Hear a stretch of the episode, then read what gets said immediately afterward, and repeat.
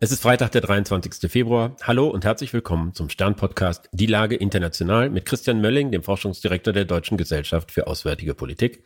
Ich bin Stefan Schmitz vom Stern. Guten Morgen, Herr Mölling. Guten Morgen, Herr Schmitz. Es ist jetzt ziemlich genau zwei Jahre her, dass die russischen Truppen die Ukraine überfallen haben. Ich weiß noch, wie optimistisch Sie beim ersten Jahrestag der Invasion waren. Ist von diesem Optimismus trotz aller Schwierigkeiten, die wir gerade erleben, noch etwas geblieben? Ne, ich glaube, es ist ein neuer Optimismus oder Realismus, ich weiß gar nicht, wie man es nennen soll, vielleicht draus geworden. Hm, nämlich zu sagen, es ist immer noch möglich. Natürlich gibt es ein, ein Erstaunen oder eine, eine, ich will es gar nicht Frustration nehmen. Ich habe damals gedacht, jetzt haben alle den Schuss gehört und nehmen auch sozusagen, wir waren ja damals in einer, in einer Situation, wo es jetzt gar nicht so schlecht aussah und vor allen Dingen der Weg nach vorne ähm, insofern einigermaßen positiv beschrieben werden konnte, als dass alle gesagt haben, okay, wir haben verstanden, wir müssen denen helfen. Es gab die positive Stimmung, dass es Erfolge gab auf der ukrainischen Seite.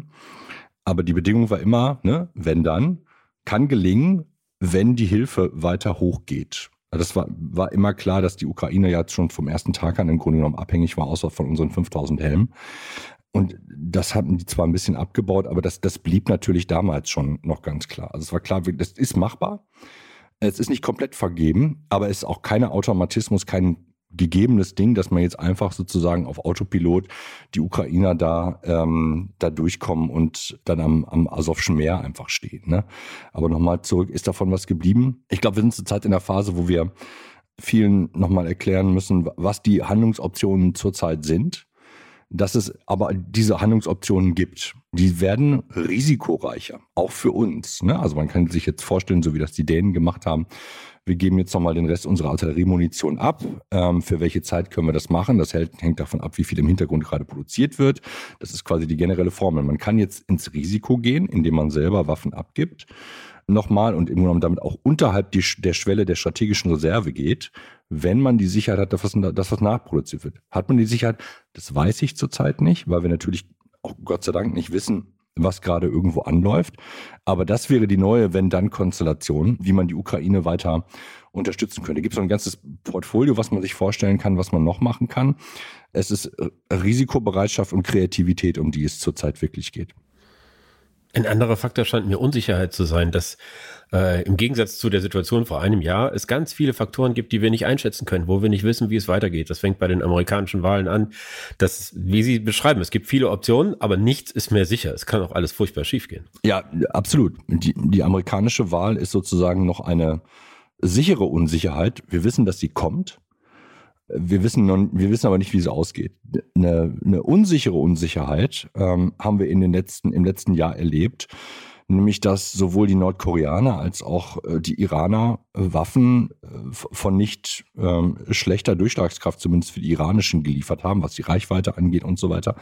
Und damit im Grunde genommen ein, ein neues, ähm, neues Spiel in, entstanden ist und da äh, kann man sozusagen predigen wie verrückt. Diese Zeitachse ist so wichtig. Ne? Hätte man die Ukraine so unterstützt, dass sie den strategischen, ich will gar nicht sagen Kehrtwende, die strategische Welle sozusagen so groß gewesen wäre, dass man es geschafft hätte, die Russen weit zurückzuschmeißen, wäre man jetzt nicht im Jahr zwei in der Situation, dass diese Lieferungen äh, von den dunklen Freunden tatsächlich irgendeine Wirkung entfaltet hätten.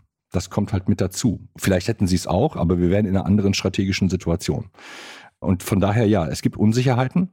Und ich glaube, man muss eher die fürchten, äh, von denen wir gar nicht wissen, was möglicherweise noch kommen könnte. Da sind wir bei dem, bei dem ganzen Thema Red Teaming, also wie, wie bereitet sich eigentlich ein Staat auf solche Unsicherheiten vor?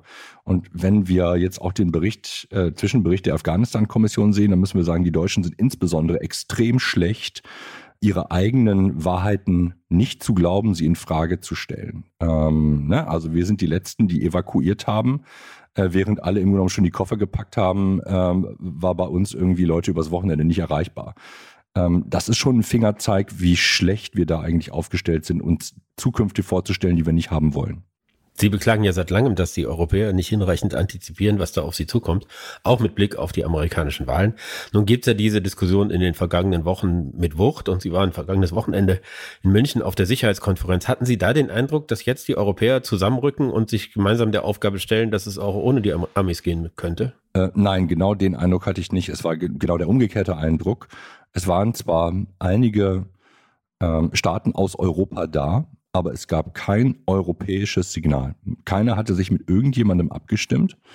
Die Sicherheitsvereinbarungen, die die Ukraine mit Deutschland, Frankreich und Großbritannien ähm, geschlossen hat, sind wieder auf der MSC gemacht worden. Das hätte man ja als Symbol machen können, irgendwie gemeinsam auf die Bühne zu kommen.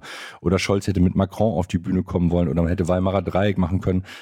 Alles das hat nicht stattgefunden. Es hat keine europäische Nachricht gegeben. Die Kommissionspräsidentin von der Leyen hat gesprochen, ähm, die ja auch ne, 2014 daran beteiligt gewesen war, dass das Thema neue Verantwortung in der deutschen Sicherheits- und Außenpolitik mit zu etablieren.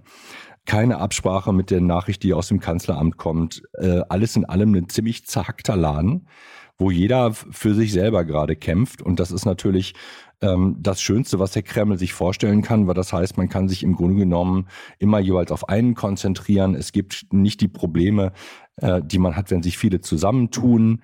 Und das ist schon ähm, eigentlich die, die schlechteste Nachricht eigentlich aus der ganzen Geschichte. Vor dem Hintergrund auch, dass wir jetzt auch noch eine Europawahl vor uns haben. Ne? Wenn Sie über äh, mangelnde Koordination unter den europäischen Partnern sprechen, meinen Sie da auch die Initiativen, einen EU-Verteidigungskommissar zu benennen? Das schenkt ja so ein bisschen in der Luft. Keiner weiß genau, was das sein soll. Das ist eine Wahlkampfnummer. Also von der Leyen ist im Wahlkampf, sie möchte nochmal Kommissionspräsidentin werden. Das finde ich, will ich jetzt auch gar nicht bewerten. Ich finde das überhaupt nicht schlimm.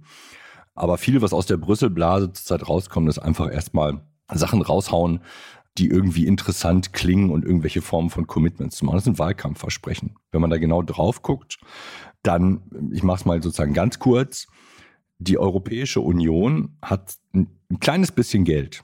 Das sind so ungefähr zwei Prozent dessen, was insgesamt in Europa für Rüstung ausgegeben wird. Das heißt, auf der anderen Seite 98 Prozent der Kohle fließen um die Europäische Union und ihre ihre Rahmenbedingungen drumherum. Diese Rahmenbedingungen sind zweierlei, nämlich erstens Regulierung. Die Regulierungen sind gar nicht schlecht. Man sagt hier, alle Marktteilnehmer haben gleiche Bedingungen. Erstens, da hat man gemerkt, okay, das reicht offensichtlich nicht, das ist nicht attraktiv genug. Jetzt gibt es auch noch Geld, wenn ihr mitmacht.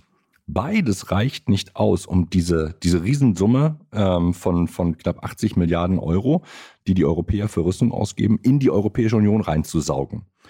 So, und jetzt ist die Lösung, wir machen eine neue Institution. Denn Kommissar ist nichts anderes als eine neue Institution und irgendwas, wo man jetzt Verantwortung, die die Kommission hat, aber nur für diese zwei Prozent bündelt. Das heißt, sie wollen nochmal die zwei Prozent, die sowieso schon hochreguliert sind und offensichtlich nicht im Sinne der Staaten reguliert sind, wollen sie noch weiter regulieren. Doesn't sound to me like a business case. Vielleicht können wir noch einmal äh, von Europa nach Deutschland. Da gab es gestern im Bundestag ein eine merkwürdige Veranstaltung, in der die Ampelfraktionen einen Antrag eingebracht haben, dass die Ukraine mit weitreichenden Waffensystemen unterstützt werden soll. Es wurde aber ausdrücklich nicht der Name Taurus genannt, also der mhm. Marschflugkörper, den die Ukraine unbedingt haben will und über den wir seit vielen Wochen diskutieren. Können Sie erklären, was da dahinter steht? Ich kann es versuchen. Ich will mal einen Punkt noch vorwegziehen, weil den, den, der ist so ein bisschen untergegangen. Es gab ja vor ein paar Wochen äh, schon mal einen Antrag der, der CDU-CSU, wo sich alle ganz schrecklich beschwert haben, dass äh, doch diejenigen, die dafür sind, Taurus zu liefern, dem nicht zugestimmt haben.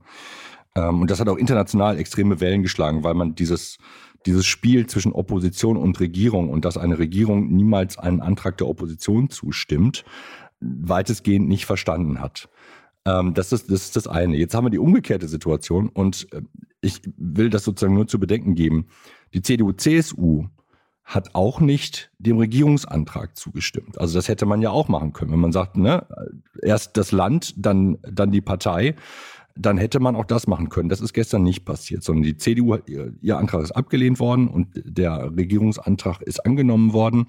In dem Regierungsantrag selber sind nicht nur, ist nicht nur das Thema Taurus oder äh, langreichweitige äh, Raketen irgendwie drin, sondern ganz viel andere, im Prinzip gute Sachen. Das ist total untergegangen, weil Taurus halt so ein, so Trigger-Effekt hat. Warum haben die das gemacht? Weil man, glaube ich, dass das parlamentarische Geschäft so verstehen muss, dass sich damit der, der höchste Souverän, nämlich das Parlament, quasi nochmal eine neue Geschäftsgrundlage gegeben hat und konkretisiert hat, was denn eigentlich passieren soll. Das heißt, man kann jetzt die Bundesregierung auf der Grundlage dieser dieser neuen Geschäftsbedingungen, also sind die AGBs geändert worden und alle haben drauf geklickt, ja, nehme ich an, äh, sagen so, ähm, Kleingedrucktes sagt, das und das und das wollen wir machen. Wie sieht's denn aus? Das ist keine, keine Lösung, die sozusagen in, in, in medialen Zeitachsen funktioniert nach dem Motto, ähm, jetzt schon geklickt und, und morgen rollen irgendwie irgendwelche Raketen raus. Es ist das wirklich mühsame Bohren dicker Bretter, wo jetzt der Bundestag die Bundesregierung fragen kann, was habt ihr gemacht? Und bei diesem Thema langreichweitige Raketen war, glaube ich, vielen klar, dass das Kanzleramt dann erstmal sozusagen wieder Sand in die Augen streuen wird und sagen wird, ja, langreichweitig, das kann ja alles heißen, ne? wer weiß schon, was damit gemeint ist. Ähm, und dann, dann kam irgendwie diese Nebelgranate aus dem Kanzleramt, das könnte auch Maß 2 sein.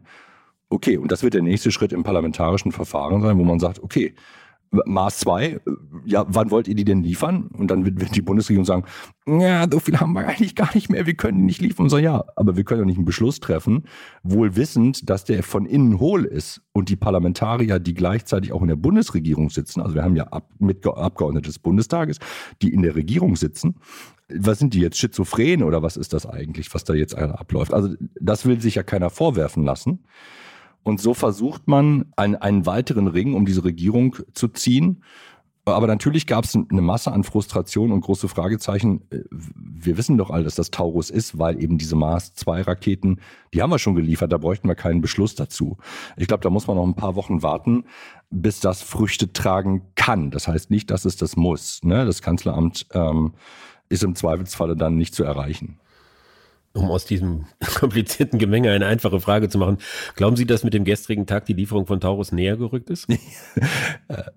ja, aber der, ne, das ist ähm, die Frage ist, wie weit ist der Weg bis dahin noch und ähm, schaffen wir das, bevor dieser Krieg gelaufen ist auf der einen Seite oder aber das etwas konkreter die Effektmöglichkeiten, die dieser Flugkörper bietet, irgendwann nicht mehr so wichtig sind. Ne? Also Beispiel Kerchbrücke als eines der Ziele wenn Russland die Möglichkeit, wenn wir Russland die Möglichkeit gegeben haben, so muss man sagen, Alternativen aufzubauen und damit quasi resilient zu werden gegen ähm, eine Zerstörung der Kertschbrücke, dann ist, dann ist diese Waffe eben nicht mehr so wahnsinnig wichtig. Und das ist, äh, die arbeiten halt dran. Wahrscheinlich liefern wir genau dann, wenn, wenn es dann sozusagen den, das, das Band durchschnitten wird zur, zur nächsten Möglichkeit äh, Russland, dann sagt man so, jetzt können wir auf einmal liefern. Und das ist, glaube ich, die absolut äh, verquere Geschichte um die, um die Wunderwaffen. Ich glaube, einige Leute glauben das wirklich ähm, und haben wirklich Angst vor der Wirkung dieser Waffe, weil sie Angst haben, dass es, dass ihnen wirklich, ähm, dass Russland damit so weit an die Wand gedrängt werden kann, dass sie unberechenbar darauf möglicherweise re reagieren. Also man will gar nicht die maximale Wirkung äh, militärisch entfalten. So, äh, so reime ich mir das zurzeit zusammen, aber am Ende des Tages muss man sagen, und sein letzter Satz zu dieser ganzen Geschichte, bis heute weiß niemand, welche der, ich weiß nicht, ein Dutzend Erklärungen, warum man den Taurus nicht liefern kann, die Erklärung ist, die von Olaf Scholz selber stammt oder in seinem Kopf existiert. Das ist schon dramatisch, weil natürlich eine Regierung in gewisser Art und Weise Verantwortung hat zu erklären, warum sie etwas nicht tut. Man kann davon eine Ausnahme machen, auch das will ich der Redlichkeit halber sagen, wenn man sagt, das gefährdet operative Ziele des Krieges, dann finde ich auch verständlich zu sagen, nee, tut mir leid, dann halte ich die Klappe. Und auch wenn der Kanzler dann gedroschen wird die ganze Zeit lang, ist es möglicherweise richtig. Ich hoffe, dass er die richtige Entscheidung trifft. Ich danke Ihnen, Herr Mölling. Ich danke Ihnen, Herr Schmitz. Das war die Lage international. Die nächste Folge gibt es in einer Woche bei Stern.de, RTL Plus und überall, wo es Podcasts gibt. Herzlichen Dank. Ich hoffe, Sie sind nächsten Freitag wieder dabei. Ein schönes Wochenende. Tschüss. Bis Freitag.